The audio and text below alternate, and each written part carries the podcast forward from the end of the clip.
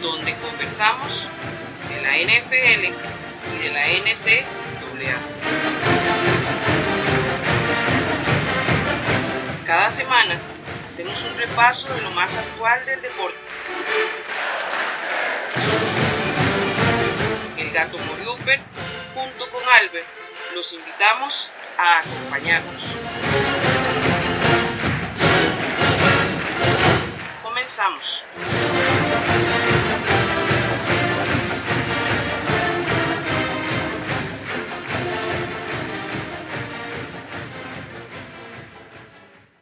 Bienvenidos mis amigos yarderos a una edición más de su podcast favorito, Yarda 506 el podcast, el único podcast que no solamente habla del fútbol profesional, el de la NFL, sino que también habla de fútbol de la NCAA, del fútbol colegial. Hoy pues tenemos pues nuestra quinta temporada de su podcast favorito y como es costumbre ya, después de tres años, qué increíble que estemos ya con tres años, este, como es costumbre pues hacemos una, temporada previa con especiales, con invitados especiales y hoy es una de esas, este, pues momentos. Hoy tenemos un invitado especial internacional y obviamente tenemos a mi amigo y compañero don Albert Murillo Ávila. ¿Cómo estás, Albert? Hola, gato, y a toda nuestra audiencia, este, bienvenidos a otro programa más de Yarda 506, el podcast. El día de hoy vamos a hablar con lo que son las predicciones para esta temporada NCAA 2022. Eh, vamos a abarcar más que todo las principales conferencias, un poquito del grupo 5 y veremos quiénes son los que pueden llegar a la final nacional este año. Es correcto. Y bueno, vamos a presentarles al invitado de hoy, nuestro estimado amigo de Endzowners, don Edwin Almira. Don Edwin, ¿cómo estás? ¿Qué hay de nuevo? Aquí, aquí, feliz de poder estar aquí otro programa más con ustedes, de poder compartir esto que la pasan en la NFL y vamos a jugarle al adivino el día de hoy. Esa es la actitud, vamos a jugarle al adivino el día de hoy. Sí, señores, ¿por qué? Porque hoy nos venimos con predicciones para la temporada de la NCAA 2022, una temporada muy interesante. Creo que antes de empezar, sería bueno tener una opinión de, pues, ustedes de que son expertos en, en NCAA, o por lo menos que tienen ya bastantes años de estar observando el fútbol colegial. ¿Qué les parece este, este obsiso? ¿Qué les, qué, qué les, qué les dejó? Vamos, don Albert, dígame. Sí, a mí lo que me dejó fue que me quedé para el fantasy de NCAA sin coreback titular. Había escogido ah, a, Sam Hart, a, Sam Hartman de Wake Forest y salió un comunicado, si no me equivoco, Edwin, fue hoy o ayer, salió un comunicado que no iba a jugar esta temporada. Hoy en la mañana, no iba a jugar, no iba a jugar la temporada. Entonces, hasta el momento, bueno, no sé ustedes en Endzoners qué, qué habrán este, averiguado al respecto, pero en mi caso no se sabe todavía la razón de, de, de por qué fue que decidió. Creo que es lesión, si no me equivoco.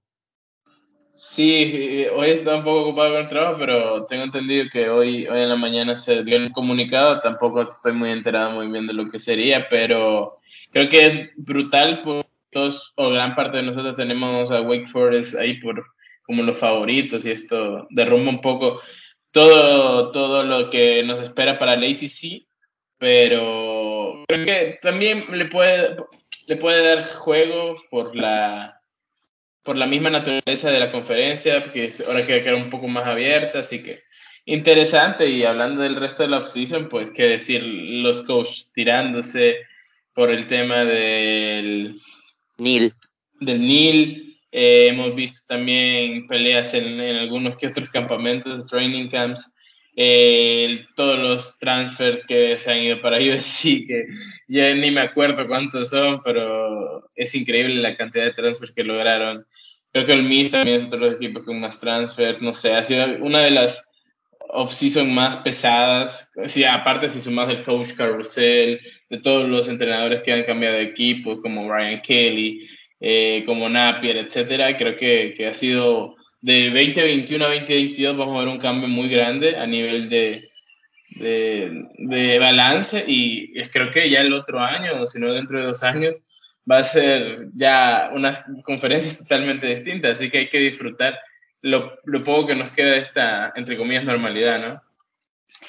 Sí, bueno, eh, ya sería, pero por mi parte ya sería el segundo cambio que, que vivo, ¿verdad? Porque yo empecé a ver el, el college football cuando la Big 12 era todavía Big 12, que habían dos, estaba Missouri, estaba Texas AM, eh, fue la época cuando estaba peleando, cuando Texas y USC se agarraban a mecatazos por el título nacional. Eh, otro, otro aspecto, y hablando acerca de, de, Texas, que ya lo mencioné, ¿verdad? Y la gran noticia que en, corta, en contra de todos los pronósticos, eh, Archie Manning, para muchos la segunda avenida del college football, ¿verdad? Todo un mesías del deporte termina firmando con Texas, que verdaderamente nadie, yo no me esperaba que se fuera para allá. Amigo, acabas de tocar una fibra sensible en este programa. Escupila, Edwin. Sáquela. Saque ese remordimiento. No, no, no, no vale la pena hablar. Él dijo que no vale la pena. Sin palabras. Que si no, es que si no vamos a tener podcast de tres horas y no, no, no tengo ganas de abrir ese melón. Está bien, está bien. Bueno, entremos en materia entonces. Mm. Correcto. Don Edwin, ¿qué te parece si empezamos con las predicciones para lo que va a ser la ACC? Sí, eh, hablábamos de Sam Hartman, nos tira lo de Wake Forest prácticamente. Eh, o sea, hay posibilidades, pero de lesión el QB creo que es algo muy difícil de, de recomponer. Y queda un escenario muy abierto. Muchos rankings, por ejemplo, de, de coaches que salió hace poco, ponía Clemson incluso no sé si puesto 4 o 5, pero ya estamos viendo tops con Clemson bastante arriba, cosa que yo no compro para nada. Creo que Clemson el año pasado se vio lo que ese roster da y este año no me parece que tengan suficiente cambio o suficiente llegada para poder apostar fuertemente por el título. Aún así, yo creo que van a estar ahí. De ahí tenés Boston College, que es un equipo que sufrió mucho con la lesión de Jurkovic el año pasado. Y que, sinceramente, si Jurkovic se hubiera presentado para el draft y hubiera jugado sano esa temporada, yo creo que hubiera sido, viendo cómo fue el draft de quarterback, podría haber sido fácilmente QB1, QB2. Así que yo creo que no es de desprestigiar que a Jurkovic creo que es un, un, QB que lo puede hacer bastante bien. Y junto a Safe Flower, que es el buen receiver, creo que son el dúo de receptor y pasador, probablemente el mejor de toda la ACC. De ahí, hay, por ejemplo, Miami está en reconstrucción, llegó eh, Cristóbal, y creo que le queda un poco más para ver ese cambio. Van Dyke, sino, Van Dyke creo que es el, el QB, creo que la pronunciación. Van Dyke, Van Dyke es el que, el que va a estar con Miami. Claro, que ya el año pasado vimos cómo empezaron con este QB que, que hasta fue a probar por los Patriots, como voy a decir, ni me acuerdo el nombre hoy en día, pero... Derrick. Ajá, el que el año pasado ponían top, ¿te acordás, Albert? Que lo hablamos aquí en un podcast, siendo que lo tenían súper alto en los top, etcétera, pero al final se vio la realidad, Van Dyke tomó el puesto titular y, y creo que lo puede hacer muy bien. Entonces yo entre Clemson, Boston College y creo que el que es favorito actualmente para mí es North Carolina State. Creo que el año pasado demostraron ser un equipo bastante sólido, este año tienen más fácil la división, Pittsburgh perdió su QB, Wake Forest perdió su QB. Entonces, están dejando un escenario donde creo que North Carolina, por un poquito, eh, North Carolina puede tener esa ventaja. Pero lo que hablamos, es una conferencia en donde cualquier cosa puede pasar, puede ganar cualquiera prácticamente. Bueno, para mí, eh, verdaderamente, eh, Edwin, sí discrepo con vos en el caso del mariscal de campo de Boston College, este Jurkovic, él tiene un brazo, una bestia brazo, o sea, no te voy a negar que tiene un cañón de brazo, o sea, es una bazooka lo que tiene ese muchacho. Pero el problema que le he visto mucho a, a Jurkovic las veces que lo vi jugar es que tiene una precisión muy mala.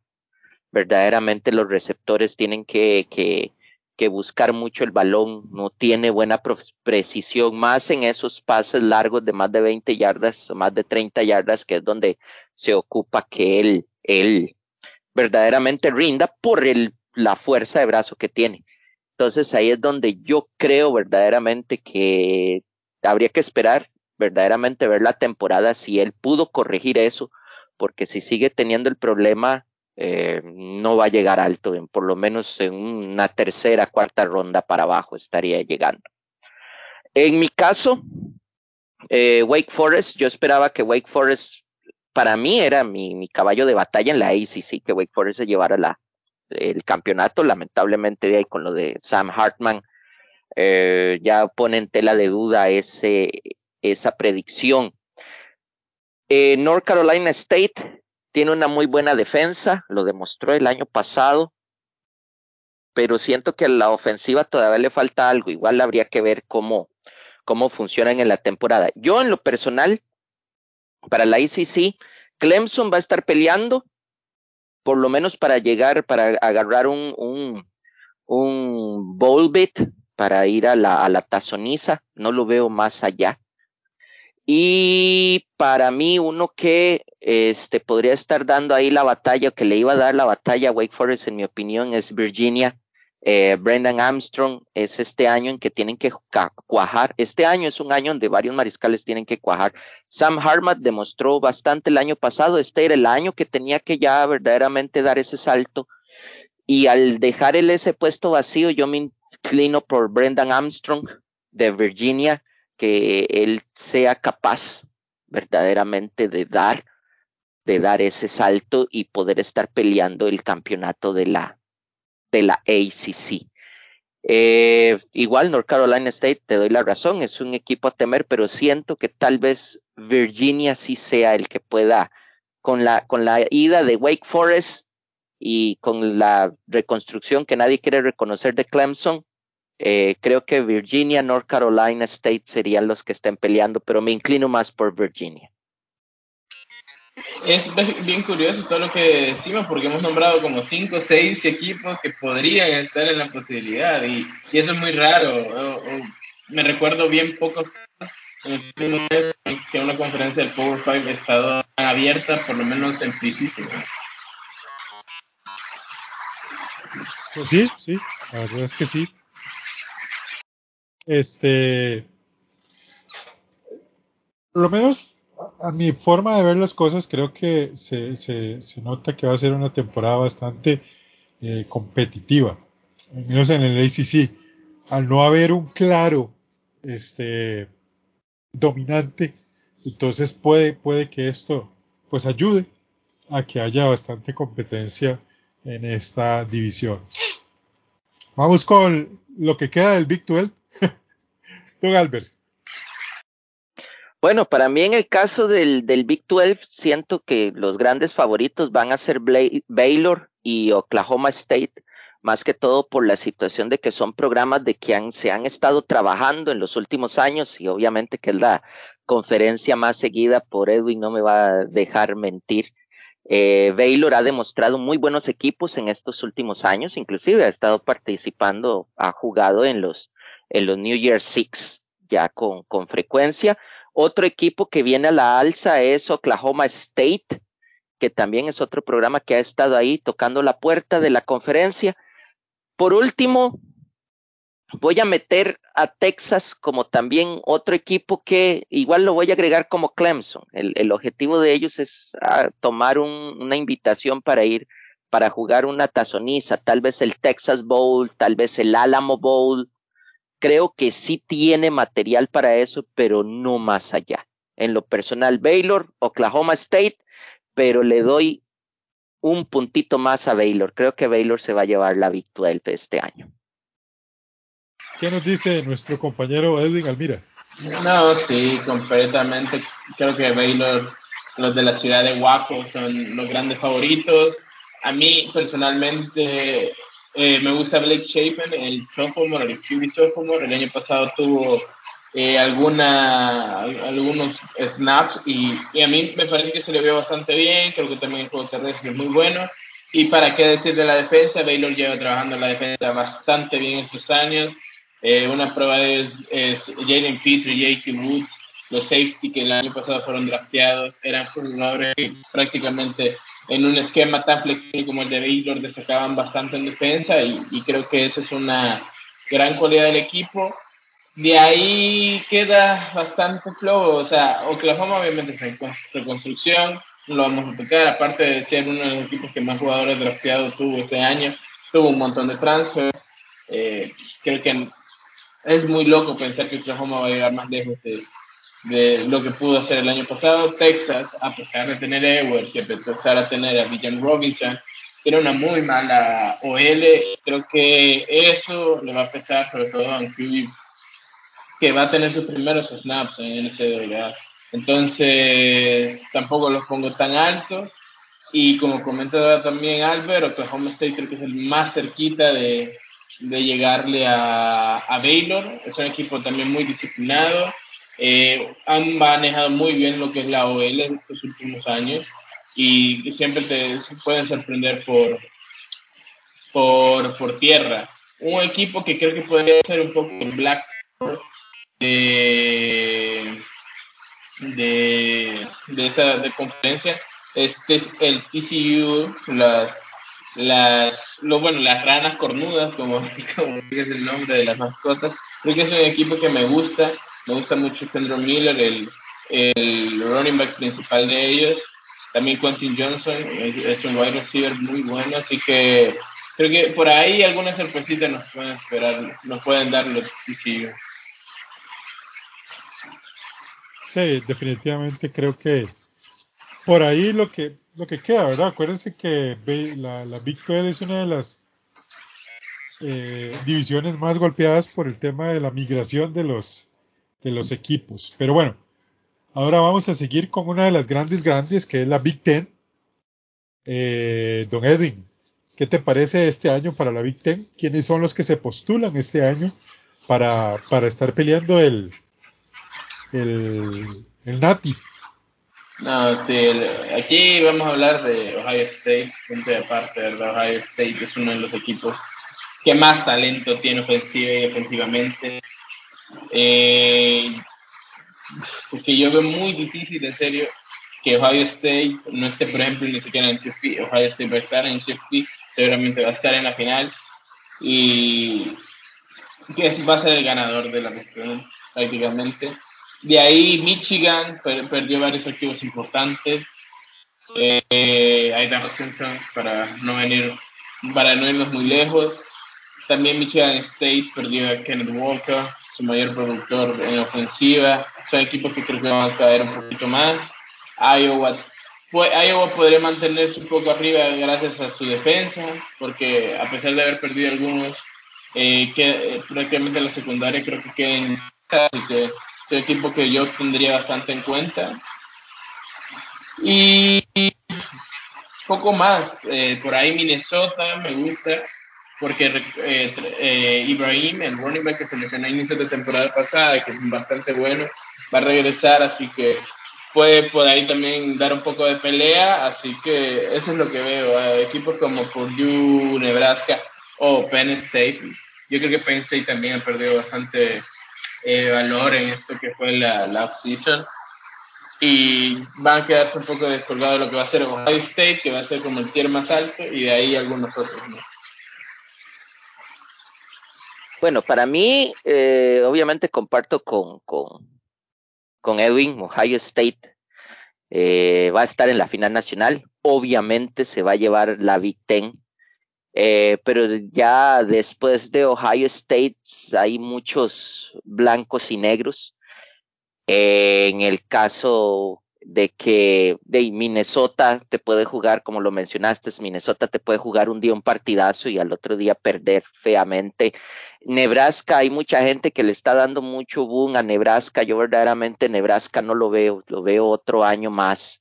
Eh, ahí tratando de rasgar puntos con, con Scott Frost, que inclusive este es el año en donde está la silla más caliente de ese, de ese head coach de ese programa siento igual en el caso Ohio State como ganador indiscutible de la Big Ten. Eh, con respecto a Penn State, eh, siento yo que este año, por lo menos lo que es el lado defensivo, va a cuajar mucho lo que son los, los novatos que han reclutado o los, o los freshmen que han reclutado en estos últimos dos años han hecho un muy buen reclutamiento defensivo. Creo que este año va a, a reventar eso, entonces los van a tener en la pelea para ir a un para ir a la tazoniza. En el caso de Michigan, Michigan bajará su nivel, pero eh, igual estará para un para un tazón importante, no tan importante como el de los New Year Six, pero sí podría estar en un, podríamos estarlo verlo en un Citrus Bowl, quizás, entonces, sí, Ohio State, en conclusión, Ohio State como el, gran favorito, el indiscutible favorito, y para mí Penn State y Michigan van a cerrar con récord positivo, pero no lo suficiente para llevarse la Big Ten y se conformarán con ir a un partido de la tazoniza en diciembre. Ok, perfecto. Estamos aquí anotando todas sus predicciones. Don Albert, ¿qué te parece si analizamos un poco lo que sería Ahora, otros que también a veces, bueno, que en este caso, como ustedes mencionaban, han llamado mucho la atención, que es la Pac-12 con, los, con, uno de sus invitados, que es USC. Sí, verdaderamente con respecto a la Pac-12, eso está ocurriendo parecido a la ACC. Está muy abierta, a pesar de que la gente está poniendo a favorito y muy arriba a USC. Eh, siento yo que es muy pronto porque esos los jugadores que han llegado más que todo por el transfer portal y además de que ya van a iniciar con, con head coach nuevo, que obviamente de ahí es el que tuvo a Oklahoma varios años peleando, este, inclusive hasta llegando a los playoffs y teniendo jugadores de ganadores o candidatos para el trofeo Heisman. Aún así siento que, que USC este año no. Este año igual va a cerrar con récord positivo, muy probablemente llegue a instancias muy altas a la Pac-12, pero hasta ahí. Eh, Oregon va a estar otro, es otro programa que va a estar ahí tocando la puerta, va a estar con un muy buen récord, pero no lo suficiente como para llegar a un Rose Bowl. Siento que este año el equipo que está más sólido en la Pac-12 es Utah. Utah verdaderamente ha dado, ha sido un programa que ha venido a la alza en los últimos ¿qué? cuatro o cinco años. Eh, jugaron el año pasado el Rose Bowl contra Ohio State y en su momento le dieron pelea a Ohio State, a CJ Stroud y a Henderson, pero siento que este año Utah repite el Rose Bowl. No sé si vaya a llegar al, podríamos decir, al Final Four de los playoffs, pero de que lo vamos a ver jugando en enero a las 3 de la tarde, lo vamos a ver en enero jugando a las 3 de la tarde en el mítico estadio de Pasadena.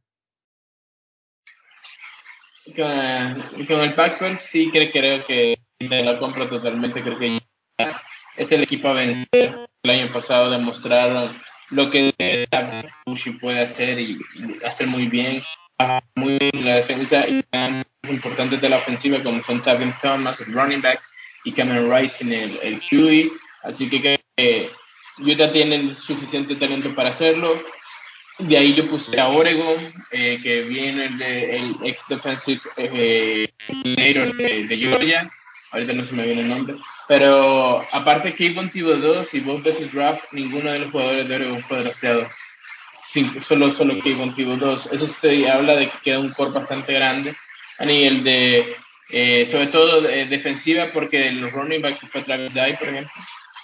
Y, y tenés al Cebu el bueno, como me gusta llamar, eh, a Noah Sewell, que eh, creo que de hecho podría ser candidato fácilmente a ser el Defensive Player of the Year de la Pac-12.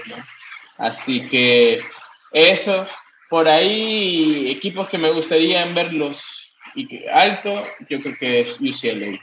Eh, UCLA tiene a Charbonnet, que para mí el año pasado ya fue un pedazo de running back. Eh, este año va a seguir con la misma tónica. Se quedó Dorian Thompson Robinson. Recordemos que, eh, ¿cómo se llama? se me fue el ex QB de USC, que ahora, UCF, que ahora está en Oklahoma. Dylan, Gabriel. Eh, había, creo que había estado con principio de acuerdo o algo así de ir al UCLA y Dorian Thompson Robinson dijo no, me voy a quedar y al final terminó yendo a, a Oklahoma, Oklahoma. Dylan Gabriel. Así que creo que es un valor a tomar en cuenta y defensivamente es un equipo que a mí me gusta bastante, que trabaja muy bien las trincheras, así que me gustaría por ahí ver a UCLA un poco más arribita de lo que este año. Ok, vamos a ver cómo le va a los señores de USC este año. Definitivamente hay muchas expectativas con respecto a, a lo que es este USC este año. Y bueno, otro de los que ponen campeones nacionales es la SEC.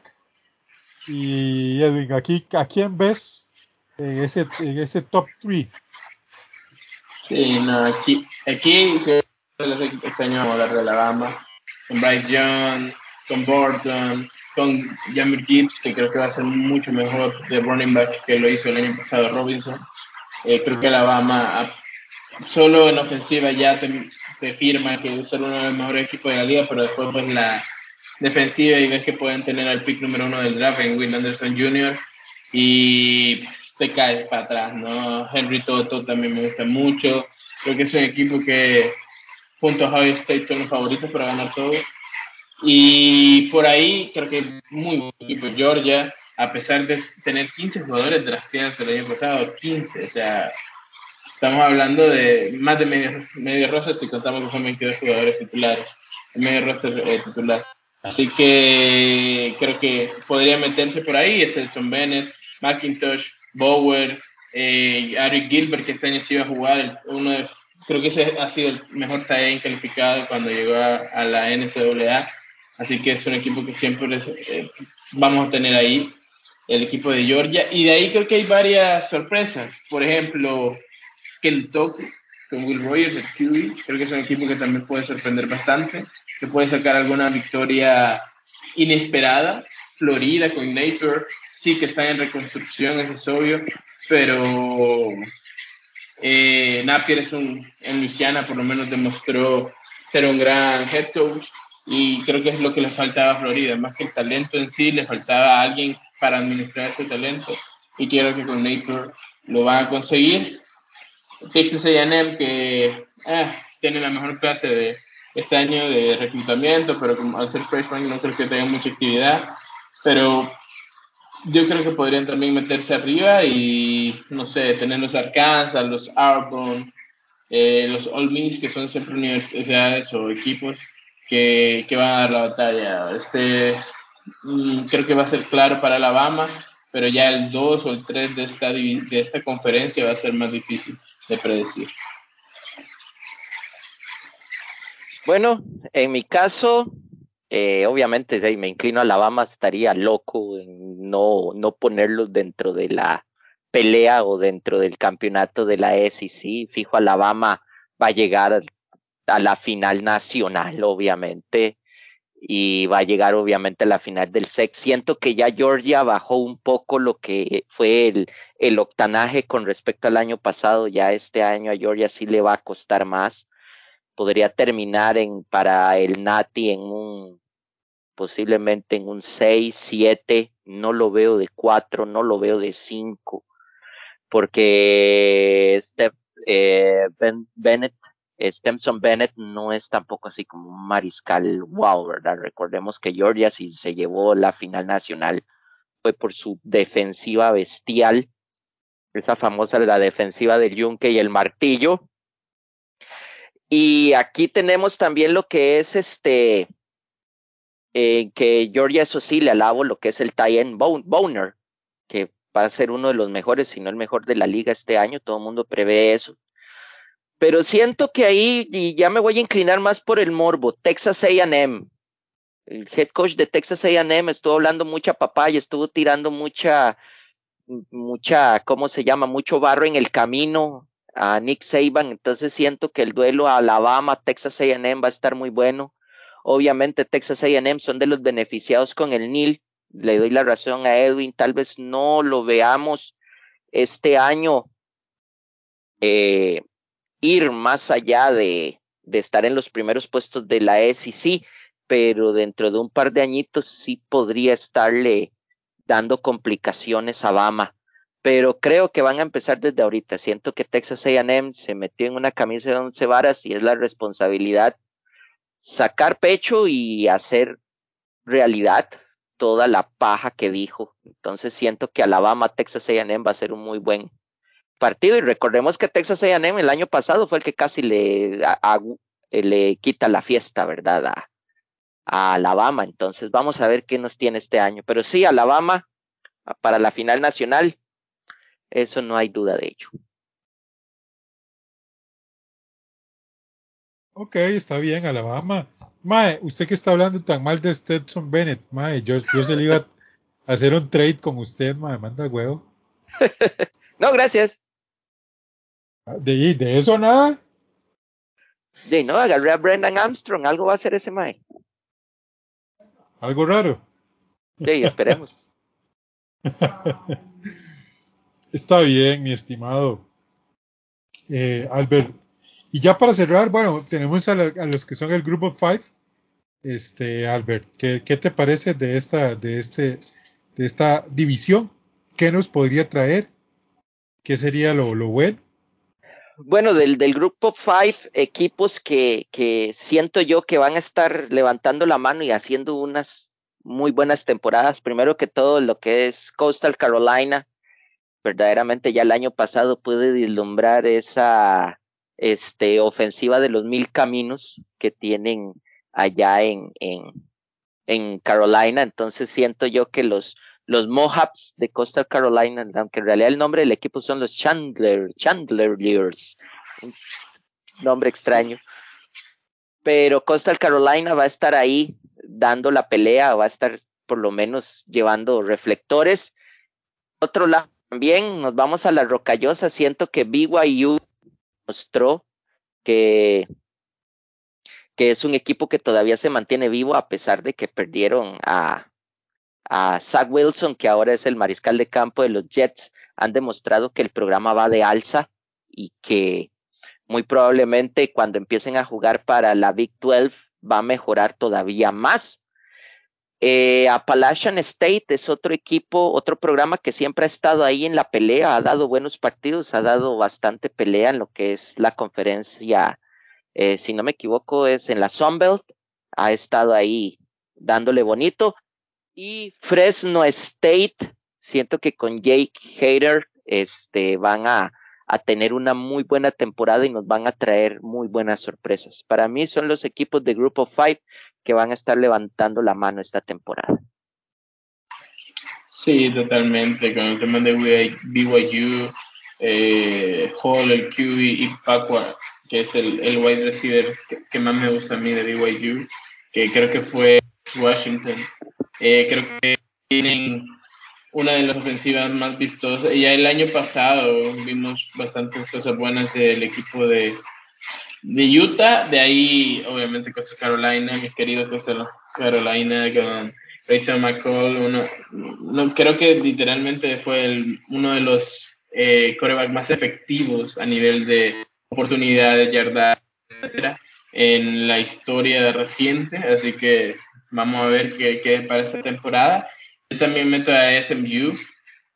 Eh, te gusta, el QB de, de SMU y creo que es un equipo que incluso podría meterse en un top 25.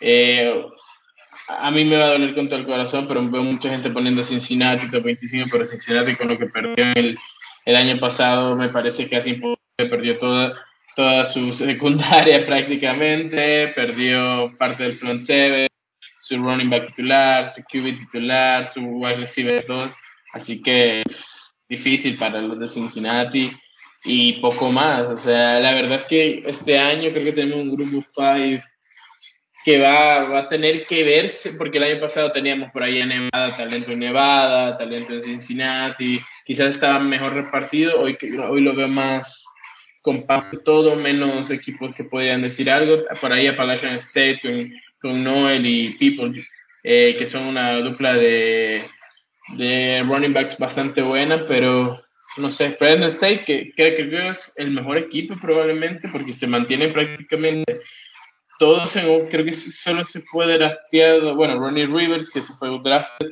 y creo que un defensivo, un defensive pero de ahí te queda Jalen Cropper y Jake Henner, que son probablemente también una de las mejores duplas de QB wide receiver del grupo Así que creo que va a ser una temporada un poco más aburrida de lo que esperamos. Mm, UCF también, que es otro de los grandes del grupo 5, está de capa caída. Boise por ahí también.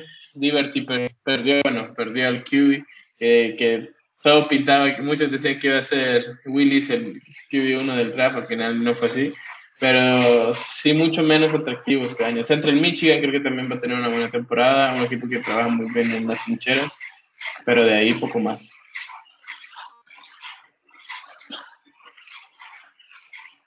Ok, ok, interesante. Hay, hay varios temas, creo que, que este año van a haber muchas sorpresas por lo que he estado escuchando de lo que, de lo que nos han estado compartiendo. Y este, más, más allá de eso, creo, creo que, que será una temporada interesante, eh, hay muchas expectativas sobre lo que pueda hacer USC. Eh, ver si Georgia revalida su título está difícil por lo que mucho todo el mundo dice. De hecho, eh, por ahí escuché a Edwin, creo que previamente lo que conversábamos, que Alabama y Ohio State podrían ser los, los que lleguen a la final nacional y que por ahí este Notre Dame podría estar este eh, peleando algunos algunos picks. Es así, Edwin. Mira, yo la verdad es que Notre Dame me gusta bastante y hay, algo eh, que beneficia mucho al equipo de, de los Fighting Irish y es el calendario. Tienen un calendario difícil, pero si llega a ganar uno o dos de esos partidos difíciles que tiene, creo que se pueden meter eh, en, en, la lucha, en el ranking. Por ejemplo, empiezan con Ohio State y terminan con USC. Esos dos, esos dos partidos son importantes. También van a jugar contra Clemson, otro equipo que está pronosticado estar arriba. Otro partido bueno es contra BYU. Eh, creo que por ahí, si uno va a buscar el valor posible de las victorias, que yo creo que, por ejemplo, Clemson y USC le va a ganar, eh, creo que por ahí se podría meter fácilmente. Es que muchas veces vemos a equipos que quizás ganan muchos partidos, pero con un calendario más fácil. Yo creo que aquí, digamos, podría perder el de Ohio State, por ejemplo, pero si gana el resto me parecería un schedule bastante bien para un aspirante al, top 4, al CFP, ¿verdad? Un top 4. Ok, ok. Y eh, Edwin, ya para, para aprovecharte que estás aquí con nosotros, eh, ¿a quién vislumbras como Heisman?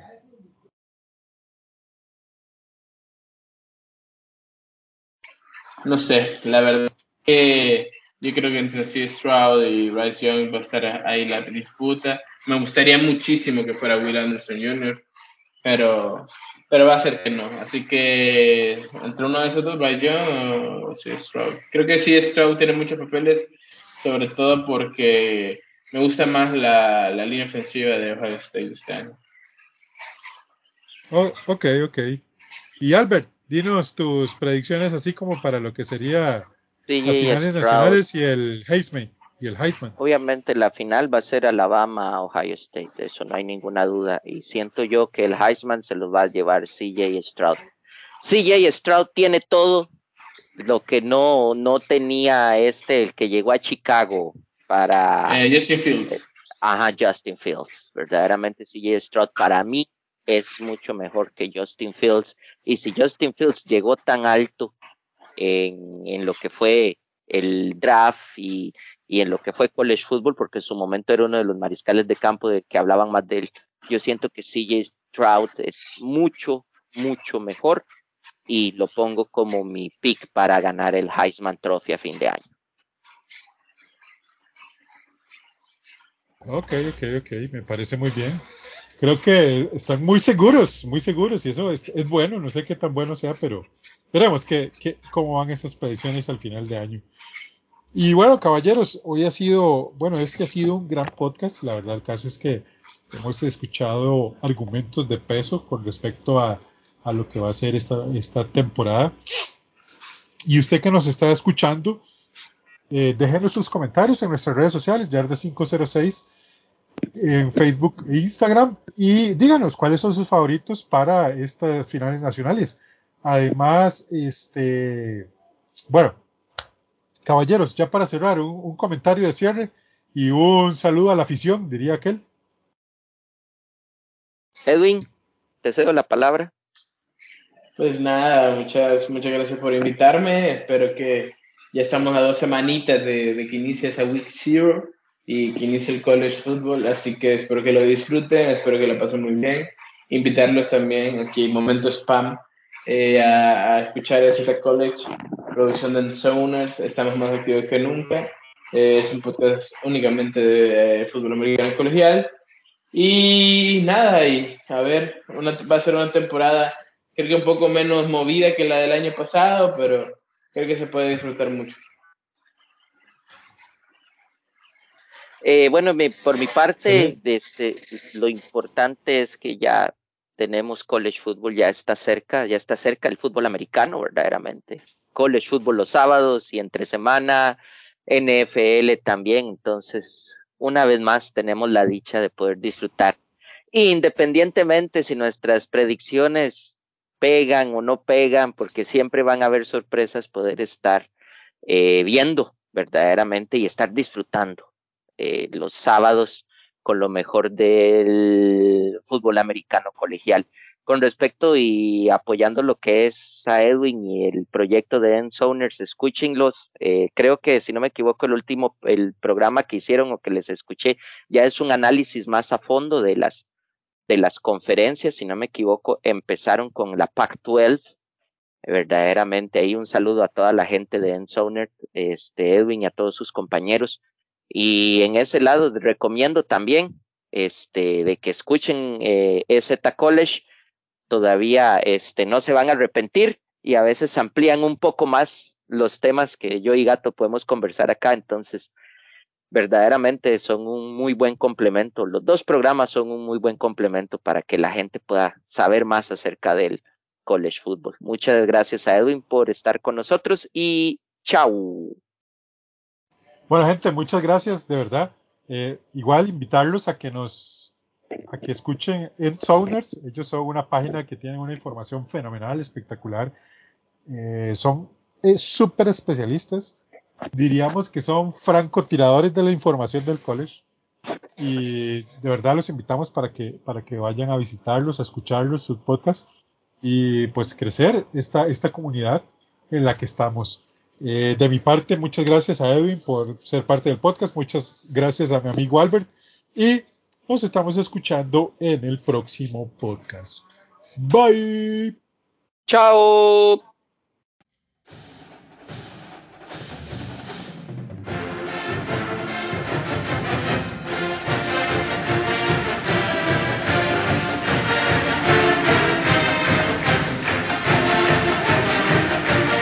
Muchas gracias por escucharnos. Te invitamos a seguirnos en nuestras redes sociales, donde todos los días compartimos información de la NFL y de la NCAA. Ayúdanos a crecer compartiendo el podcast con tus amigos. Hasta el próximo programa de Yarda 506, el podcast.